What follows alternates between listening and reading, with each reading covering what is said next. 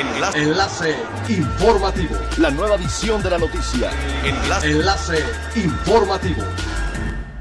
Hola, ¿qué tal? Muy buenos días. Les saluda Montserrat Mijangos. Este es un resumen de las noticias más importantes que acontecen este miércoles 23 de junio del 2021, a través de Enlace Informativo de Frecuencia Elemental.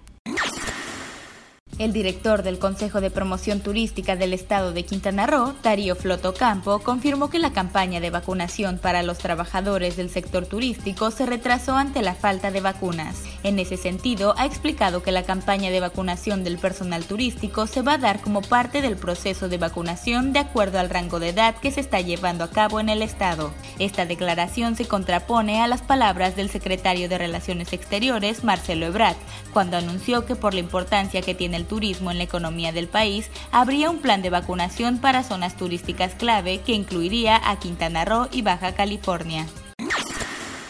Aunque quedó descartada la vacunación contra el COVID-19 exclusivamente para trabajadores del sector turístico, a partir de este miércoles los quintanarruenses de 30 a 39 años podrán registrarse para ser inmunizados.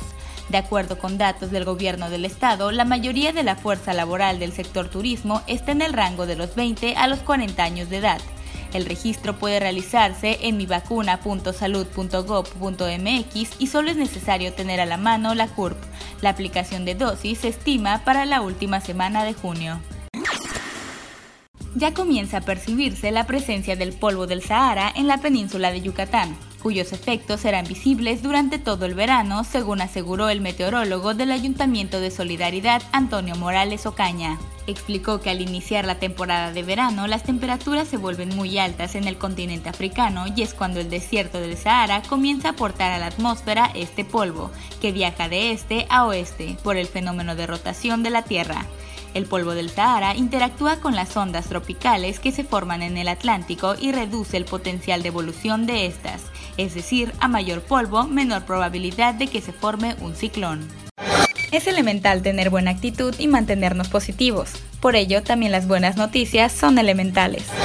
Claro y YouTube ofrecerán cuatro señales que transmitirán las 24 horas del día la actividad de los Juegos Olímpicos Tokio 2020 para audiencias de América Latina, será una transmisión de más de 4.000 horas.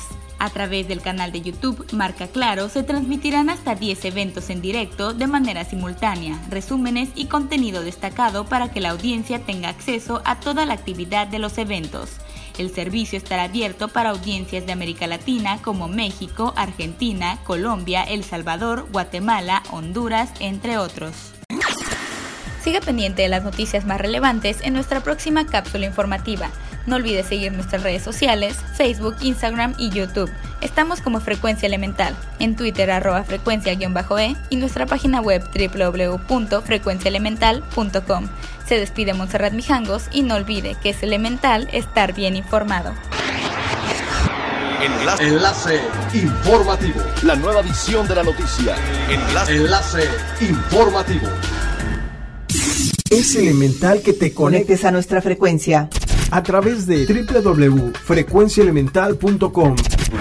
Frecuencia Elemental. El cambio eres tú.